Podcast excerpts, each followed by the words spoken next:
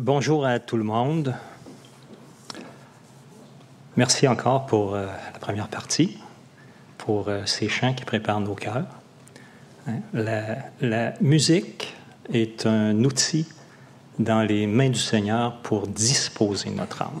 Et puis, ça rejoint parfois davantage qu'un message au complet. Une strophe d'un chant va arriver juste au bon moment, et c'est ça qu'on avait besoin. Fait que je vous encourage à continuer, puis je vous remercie pour ceux qui le font. Seigneur, avant de continuer, on veut encore une fois venir à ton trône de grâce parce que si ce n'était pas de ta grâce, Seigneur, on n'est rien, on ne on mérite rien, on ne méritera jamais rien. Mais fais-nous cette grâce de nous bénir de ta présence, de nous visiter par ta parole, de nous parler personnellement, secrètement, et surtout de t'élever très, très haut dans cette assemblée et dans nos cœurs à tous. Amen. La semaine passée, on a fait la partie 1 de David, un homme selon mon cœur. Et on va continuer avec la partie 2. Et puis en parlant avec mon ami euh, Marc Lefebvre, je lui disais que c'était tellement grand que je ne savais pas comment euh, présenter la partie 2. Ça fait qu'il m'a suggéré d'en garder pour plus tard. Et j'ai suivi son conseil. Ça fait qu'il y a une partie 2. Si le Seigneur le veut, il y aura peut-être une partie 3, 4, 5, on ne sait pas. On verra ça plus tard. Donc aujourd'hui, on va faire un petit retour sur la partie 1 une courte vue d'ensemble sur la vie de David. On va parler de ses heures de gloire et de ses années de fuite et d'épreuve, mais on va se concentrer surtout sur, euh, au tout début de sa période d'épreuve, sa fuite chez les Philistins. Et on va terminer, ou au travers de tout ça, tirer quelques leçons ou applications pour nous en 2021. Donc, la semaine passée, on a, on a vu que David, c'est Dieu qui parle le premier de David. Et quand il parle de lui, c'est pour dire, c'est un homme selon mon cœur. Et au moment où il dit ça, David, c'est un jeune homme, il n'y a pas, ah, j'ai estimé 17 à 20 ans, là, mais pas plus que ça, à mon avis. C'est un jeune homme qui n'est pas connu de personne. Mais pourtant, Dieu le connaît et Dieu connaît son cœur. Et Dieu va le choisir pour être le prochain roi, parce que Saül est un homme qui n'écoute pas Dieu, et Dieu va le mettre de côté comme un roi. Et on va connaître David à cause de la bataille avec euh, Goliath. Et ce qu'on voit dans cette bataille avec Goliath, c'est que contrairement à toute l'armée d'Israël et à Saül, mais David, lui, voit son Dieu là où tout le monde ne voit qu'un géant imbattable, et ils ne voient, eux autres, que leur faiblesse. Alors lui, il voit que son Dieu est avec lui, il est convaincu de ça, il croit à la parole, il connaît la parole, et il sait que son Dieu va combattre pour lui. Alors ce qu'il fait, c'est qu'il met Dieu dans l'équation de sa vie, dans la bataille, et c'est ce qui va tout changer, son attitude. Au lieu d'agir comme un, perdu, un vaincu, ben David, il va agir comme un vainqueur parce qu'il sait que son Dieu est plus fort que le géant. Alors sa foi, c'est ce que j'appelle son sixième sens, un sens qui, vient du cœur, qui donne une vision de son Dieu qui va tout changer. Alors c'est une attitude qui est à imiter, mais qui me semble très difficile à atteindre, la foi de David ce jour-là. Hein. Euh, je me posais, lequel de nous se serait avancé pour affronter Goliath? Ah, honnêtement, là, je lève pas la main. Je ne lève pas la main, j'aurais fait comme Saül et comme, son armée. La barre nous semble très haute. Mais euh, aujourd'hui, ce qu'on va voir dans la partie 2, c'est qu'on va trouver chez David un homme qui nous ressemble. Et on va s'encourager parce que faire de nous un homme, une femme, un enfant selon le cœur de Dieu, ben c'est le projet de Dieu. Parce que dans Romains 8, il dit qu'il nous a prédestinés à devenir semblables à l'image de son Fils. Et le but de Dieu, c'est pas de nous façonner comme David Oui, il y a des choses à imiter, c'est un modèle en beaucoup de points, mais c'est de nous fasciner comme le véritable homme selon son cœur qui est son propre fils. Lui, c'est l'homme selon son cœur. Alors nous aussi, on a à, combattre des géants dans notre vie, mais on a une force et des armes célestes pour euh, les combattre. Et c'est Paul qui va dire dans Éphésiens 6, 10 et suivant, il va dire dans la parole de vie, Enfin, devenez forts avec la force très puissante du Seigneur. Prenez avec vous toutes les armes de Dieu pour pouvoir résister aux pièges de l'esprit du mal. Et là, il va, il va lister ces armes qui sont la cuirasse de la justice divine dont il nous revêt, la vérité pour ceinture, euh, les chaussures, euh, le zèle que donne la bonne nouvelle pour euh, chaussures à nos pieds, le bouclier de la foi, le casque du salut et l'épée de l'esprit qui est la parole de Dieu. Et enfin, la prière. Vous lirez ça quand vous aurez plus de temps. Là. Nous avons une force et des armes célestes pour affronter tous les géants de nos vies. Et rappelons-nous que notre Seigneur est déjà le grand vainqueur de tous ces géants-là. Donc, un homme selon mon cœur, partie 2, c'est trop vaste pour être couvert en deux messages. Il y a 61 chapitres qui racontent la vie de David. Il y a 73 psaumes dans lesquels il parle de son Dieu, de ses combats, de ses états d'âme, de ses détresses et de ses victoires. Dans la Bible, on trouve le nom de David 965 fois. Donc, c'est un personnage, euh, un personnage vraiment peu, pas commun, là.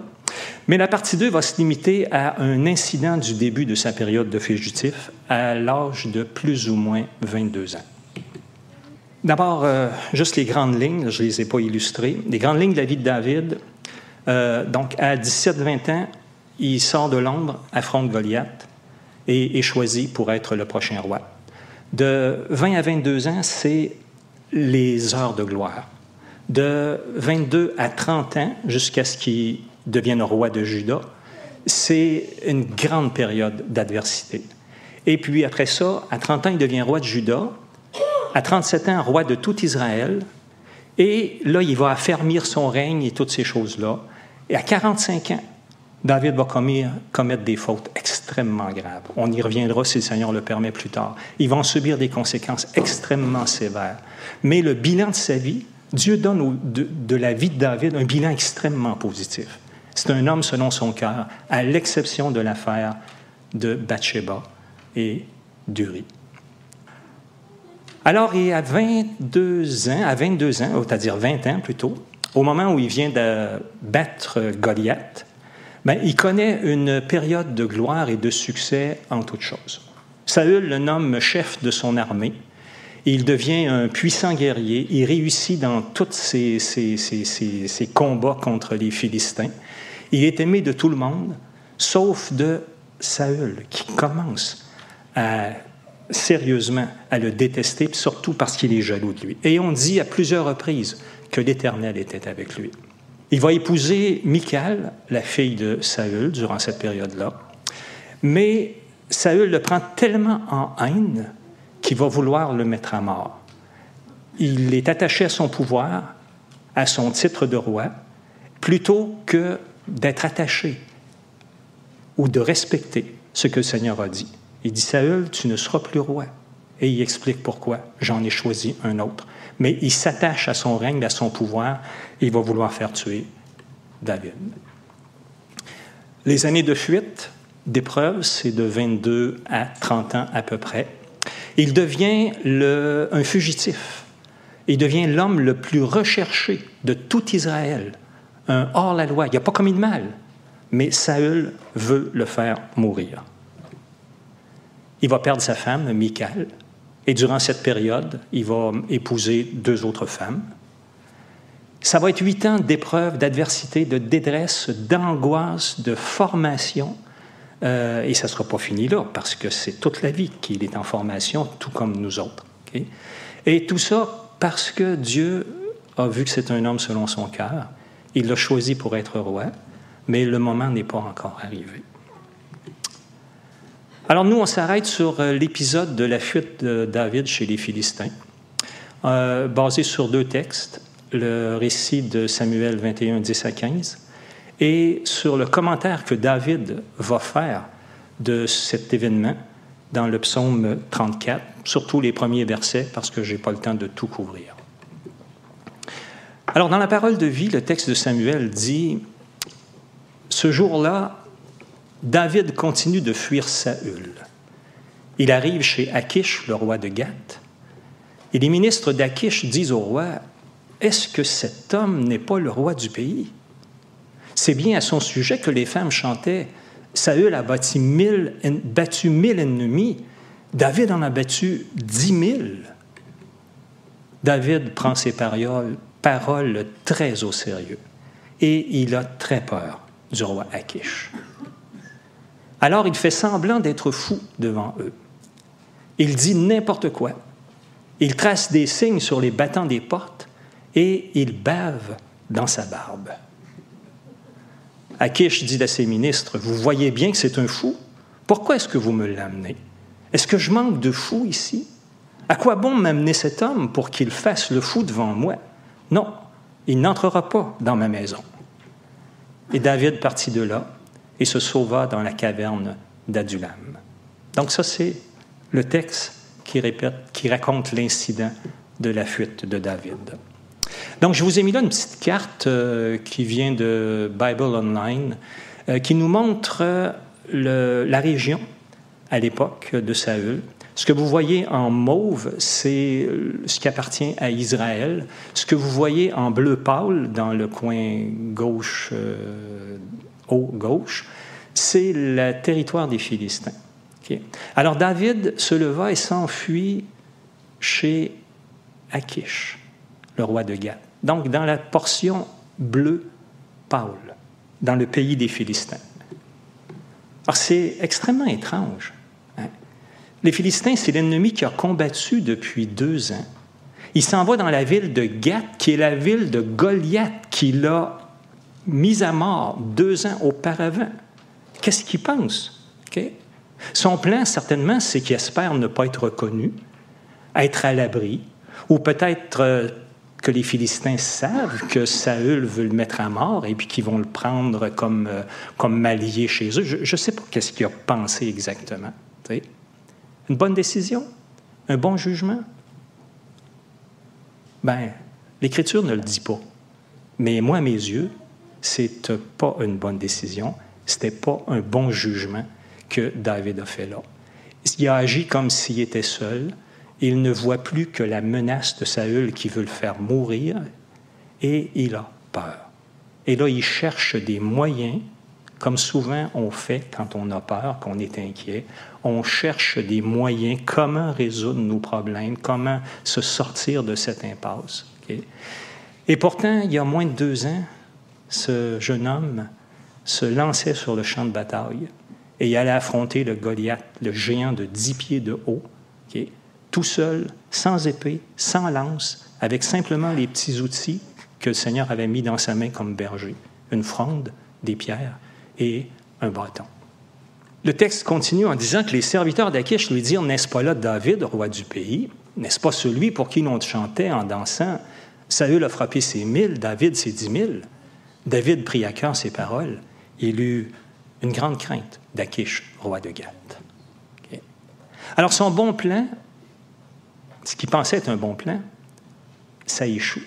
Et ça tourne au cauchemar parce qu'on le reconnaît, on connaît sa réputation, on sait ce qu'il a fait, et on l'amène au roi, et puis là, il risque la mort. Il s'est mis dans le pétrin. Lui qui pensait trouver la sécurité de Saül, avoir un refuge contre Saül, ben le voilà dans une situation qui est encore bien pire parce que là, il est dans la ville de Gath, il est entouré des Philistins.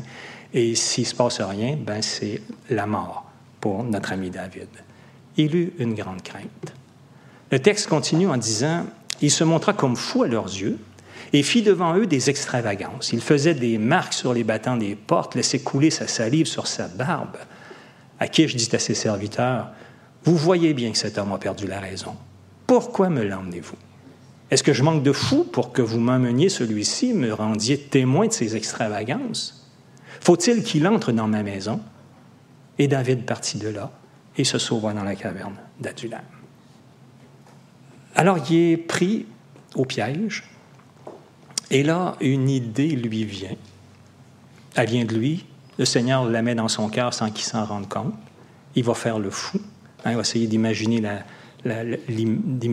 situation, là. Un David qui, je sais pas, mais se cogne la tête, puis il gratte, puis euh, il, bave sur sa barbe, et le maladie mentale, si on peut dire. Là. Mais le roi, lui, au lieu de voir un ennemi à abattre, il voit un fou. Un fou dont il faut se débarrasser, puis qu'on va mettre dehors de la ville. Et le roi va croire sa simulation de folie, puis il va le laisser partir. Et dans le récit qu'on a lu de 1 Samuel 10 à 15, euh, Dieu n'est pas mentionné. Et pourtant, on va le voir dans le psaume 34, mais pourtant, il est là. Et il agit dans l'invisible.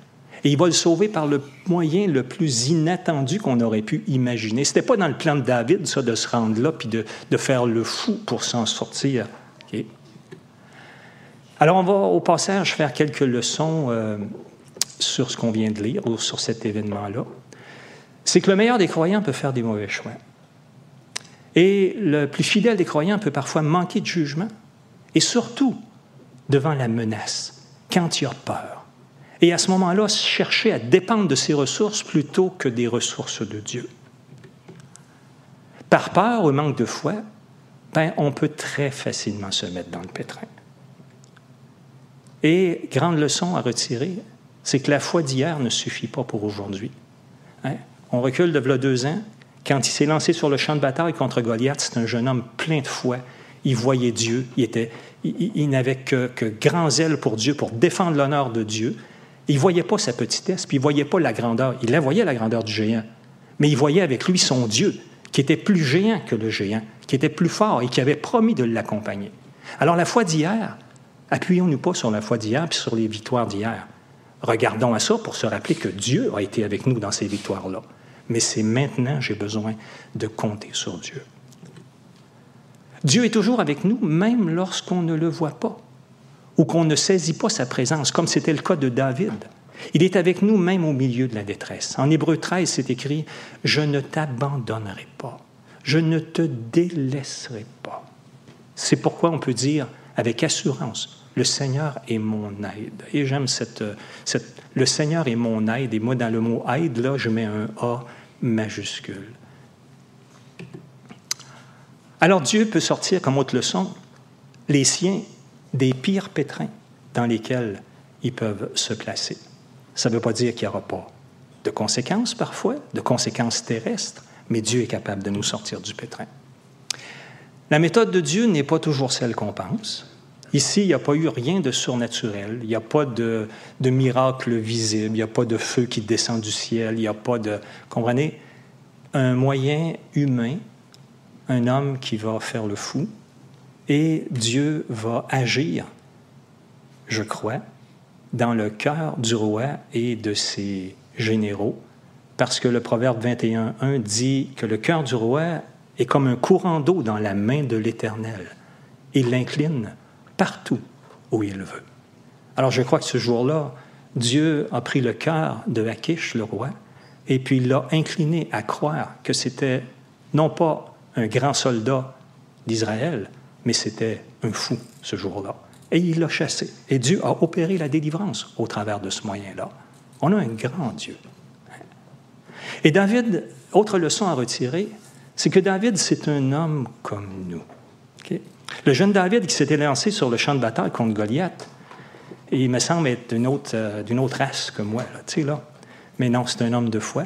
Mais on va découvrir dans la suite de son histoire que c'est un homme comme nous, qui connaît la peur, la détresse, la faiblesse, qui manque parfois de foi, qui ne voit plus son Dieu à ses côtés à l'occasion et qui peut faire des mauvais choix. Alors, qu'est-ce qu'on retient de cet événement? Comment est-ce que David a vécu cette expérience? Le récit d'un Samuel n'en parle pas.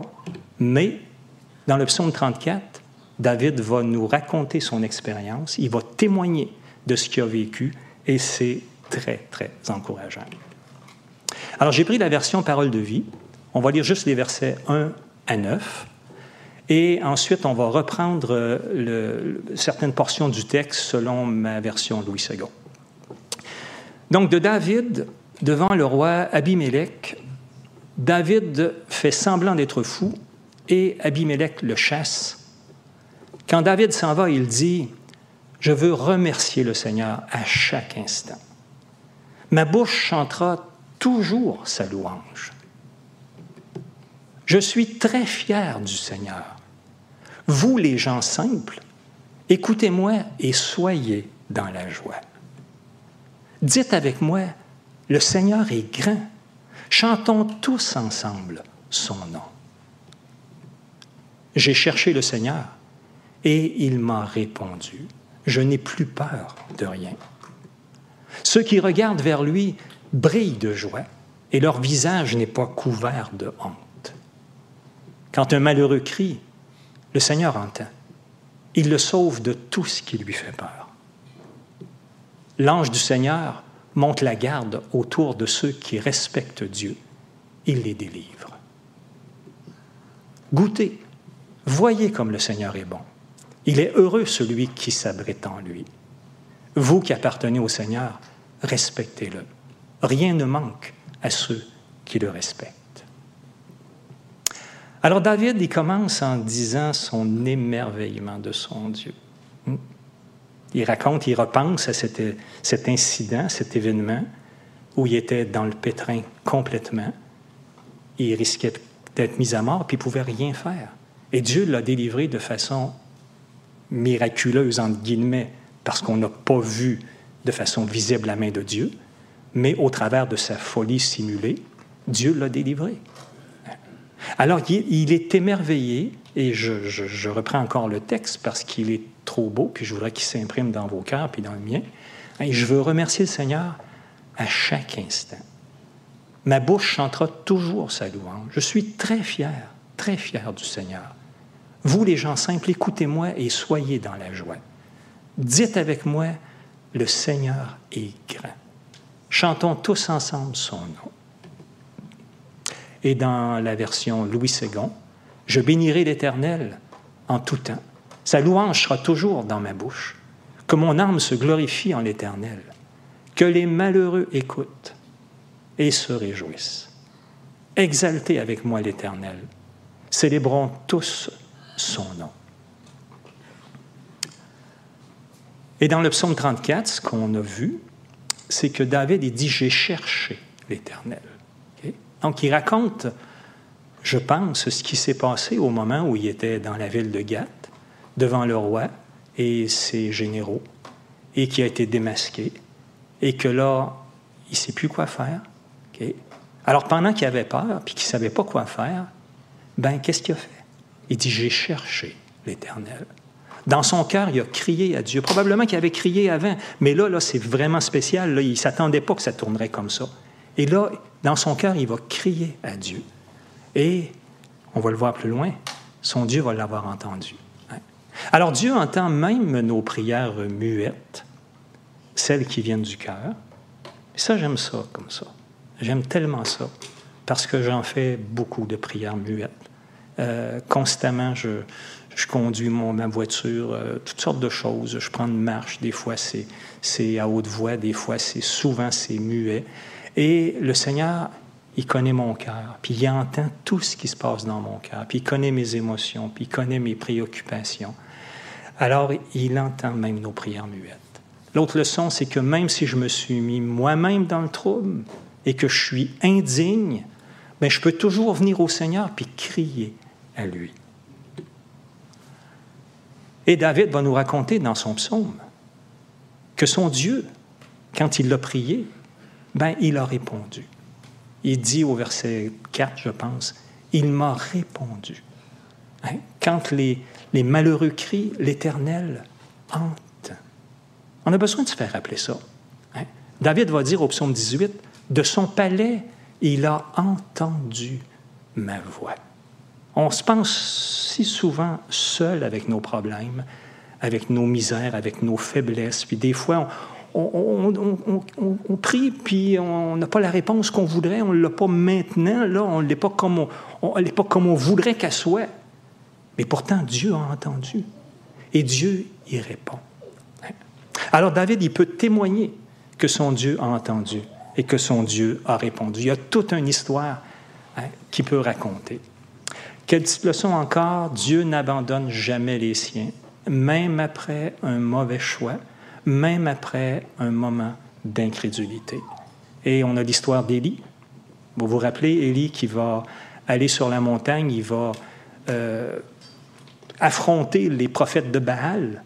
Et là, ils vont chacun offrir leur, euh, leur holocauste. Et puis Élie va dire, ben, celui qui, dont Dieu est vrai, puis vivant, ben, il va mettre le feu dans son holocauste. Et là, les prophètes de Baal, vous racontez, vous connaissez l'histoire, ils vont, euh, ils vont crier, prier, euh, tout ça pendant une demi-journée, puis il ne se passe rien. Élie, lui, va hein, demander à Dieu d'agir, et là, le feu descend du ciel. Et la suite, ben, c'est que tous les prophètes de Baal vont être mis à mort. 450 plus euh, d'autres prophètes avec ça. Et là, c'est une grande victoire. Mais Jézabel, la reine d'Israël, la femme de... C'est Akam, je pense. Euh, Jézabel décide qu'elle va mettre à mort Élie. Et qu'est-ce qu'il fait? Il sauve au désert. Prenez-vous, il a affronté des choses extrêmement grandes par la force de son Dieu. Et là, il y a une femme, Jézabel, qui veut le poursuivre puis le mettre à mort. Et il s'enfuit, puis il demande la mort. Il est en grosse dépression, découragé de la vie. Mais son Dieu envoie un ange pour le fortifier. Pierre, hein, Pierre qui sort de la barque, et puis qui regarde au Seigneur qui a dit Viens. Et puis il croit le Seigneur. Puis il va marcher sur le, le lac jusqu'à temps qu'il regarde la hauteur des vagues, la force du vent, et que là, il réalise que c'est lui qui est sur l'eau. Et là, il va s'enfoncer. Mais il va dire, Seigneur, sauve-moi. Et le Seigneur va prendre sa main et puis il va le sortir de l'eau. Dieu agit toujours par grâce, même au milieu de notre indignité et de nos mauvais choix. Le psaume, pas le psaume, mais Hébreu 4,16 dit Approchons-nous donc avec assurance du trône de la grâce, afin d'obtenir miséricorde et de trouver grâce pour être secouru dans nos besoins. Et quand on s'approche du trône de la grâce, c'est parce qu'on en est indigne et on vient les mains vides, mais on vient revêtu du Seigneur Jésus, lavé et purifié par son sang. C'est notre seul appui. On n'en a pas d'autre. Pas notre bonne vie, pas la pureté de mon cœur, pas mes performances, pas ma beauté morale ou autre. Non, j'ai rien, moi. Je viens les mains vides, mais je viens au bras de Jésus. David sera maintenant plus fort qu'avant. Et je reprends quelques paroles du, psaume 34. Hein. Il sait maintenant par expérience, il dit, j'ai cherché l'Éternel. Et qu'est-ce qui est arrivé? Il m'a répondu. Il m'a délivré de toutes mes frayeurs. Il dit, quand on tourne vers lui les regards, qu'est-ce qui arrive? On est rayonnant de joie et le visage ne se couvre pas de honte. Il dit, quand un malheureux crie, qu'est-ce qui arrive encore? L'Éternel entend et il le sauve de toutes ses détresses. Il dit, l'ange de l'Éternel campe autour de ceux qui le craignent et il les arrache au danger. Sentez, voyez combien l'Éternel est bon. Heureux l'homme qui cherche en lui son refuge. Heureux, j'aime beaucoup ce mot-là. Heureux l'homme. Quand les justes crient, l'Éternel entend et les délivre de toute leur détresse. Un peu plus loin dans le psaume, il va dire, L'Éternel est près de ceux qui ont le cœur brisé. Avez-vous vu le message de David? C'est remarquable, ça a été écrit il y a 3000 ans. Ce psaume-là a été écrit il y a 3000 ans. Mais aujourd'hui, par ces paroles, il y a encore des milliers, des millions de personnes qui sont encouragées. C'est un message qui s'adresse à ceux qui sont malheureux, à ceux qui sont dans la détresse, à ceux qui ont le cœur brisé, et qui encourage à venir à son Dieu, puis à lui faire confiance et à le prendre pour leur refuge. Quand David s'est sauvé chez les Philistins, il a pris les Philistins comme refuge. Mais là, il dit, heureux l'homme qui cherche en lui, en Dieu, son refuge. Alors David a un message extraordinaire pour nous, pour les malheureux, ceux qui ont des frayeurs, ceux qui sont dans la détresse et ceux qui ont le cœur brisé. Hein? C'est son Dieu qui est la réponse à tous leurs besoins. Alors j'ai trouvé ces, euh, petites images-là quand tu vas dans Google Images, vous connaissez, hein? Euh, et je trouvais ça tellement euh, éloquent. Hein? Ceux qui lèvent les yeux vers lui rayonnent de joie. Donc le psaume 34, c'est aussi un, un, puissant enseignement sur la prière. Même si on ne voit pas le mot prier dans ce psaume-là, on retrouve ces expressions équivalentes comme chercher Dieu, comme crier à lui, comme tourner les regards vers lui, comme chercher son refuge en lui. Ben, c'est ça, prier.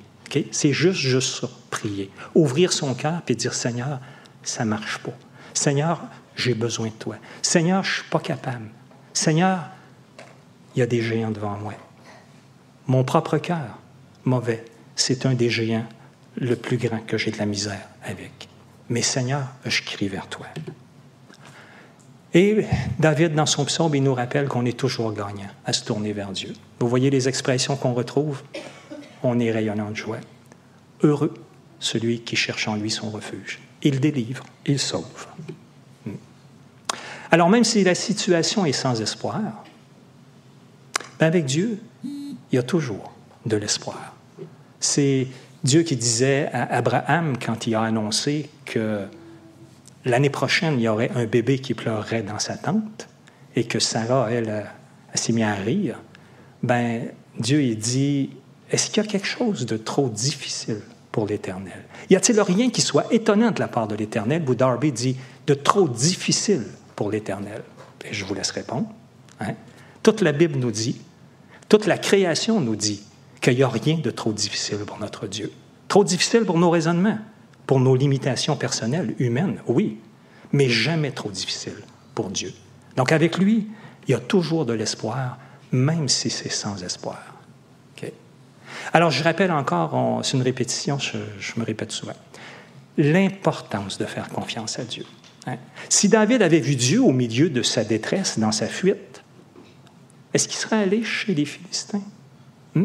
Il aurait compris qu'il y avait un protecteur qui était bien plus puissant que les Philistins et il ne serait pas allé là. Parce que ce qu'on voit, une fois que Akish, le roi de Gath, l'a chassé, ben David revient dans le pays d'Israël. Et là, il va se cacher dans la caverne d'Adulam. Et c'est là que ces huit ans de, fuite, de refuge en refuge vont commencer euh, pendant huit ans de temps. Et là, il y a 400 hommes qui vont se joindre à David à commencer par les gens de sa famille, parce que si David est un ennemi de Saül, eh bien, il se doute bien que les gens de sa famille vont, vont être avec lui, donc ils sont menacés. Et David va envoyer son père, sa mère ailleurs en sécurité. Et là, il y a ses frères, puis il y a beaucoup de gens qui vont se joindre à lui, et c'est le commencement d'une grande histoire. Alors encore ces images que je trouve euh, si encourageantes. Hein. Il m'a délivré de toutes mes frayeurs. Avez-vous des frayeurs? Avez-vous des peurs? Avez-vous des inquiétudes qui vous grondent, qui vous rongent, qui vous... Tu sais, des fois, j'ai beau savoir, ma tête a beau savoir. Seigneur, il dit, ne vous inquiétez de rien. Merveilleuse parole, extraordinaire. Ma tête a beau le savoir, puis j'ai beau le répéter puis l'écrire, mais parfois mon cœur, il ne croit pas. Alors j'ai besoin de voir mon Dieu à mes côtés. J'ai besoin qu'il vienne hein, me, m'ouvrir les yeux, comme on l'a lu dans le texte d'Éphésiens tantôt, qu'il illumine les yeux de mon cœur pour que je le voie puis que je le croie, que je croie ses promesses. Alors, en résumé, David, c'est l'homme selon le cœur de Dieu, mais c'est un homme comme nous, avec des faiblesses comme nous, capable de faire des mauvais choix et qui a des moments sans foi, c'est-à-dire sans, une foi spécifique pour cette occasion et où la peur le domine. Et même s'il perd de vue son Dieu, son Dieu, lui, ne le perd pas de vue. Chez Akish, Dieu n'avait pas perdu de vue son David. Et du fond de sa détresse, il se tourne encore et toujours vers son Dieu de tout son cœur. Et c'est là qu'un homme, une femme, un enfant selon le cœur de Dieu, ben, malgré, malgré ses échecs, malgré ses faiblesses, ben, toujours son cœur va se tourner, se retourner sans cesse vers son Dieu, puis il va continuer de crier à lui, il va continuer d'espérer en lui. C'est ça, être selon le cœur de Dieu. C'est une partie de ça qui est être selon le cœur de Dieu. Et après la délivrance, ben, notre ami David, il reconnaît la main de son Dieu et il le remercie de tout son cœur. Alors on termine avec euh, les premières paroles du psaume 34 dans la parole de vie. Je veux remercier le Seigneur à chaque instant. Ma bouche chantera toujours sa louange. Je suis très fier du Seigneur. Et nous aussi, on a des raisons d'être fiers. Hein? Si vous êtes à Jésus-Christ, si vous l'avez pour sauveur, ben vous avez la plus grande raison d'être fier de lui à cause de ce qu'il a accompli pour nous. Il a tout accompli à la croix. Il a payé ma dette, effacé mes péchés. Je suis déjà maintenant, là, aux yeux de Dieu, je suis assis dans les lieux célestes en Jésus-Christ, revêtu de Christ. Et, on va s'arrêter là, là. Mais j'ai des raisons d'être fier. Parce que je suis indigne de tout ça.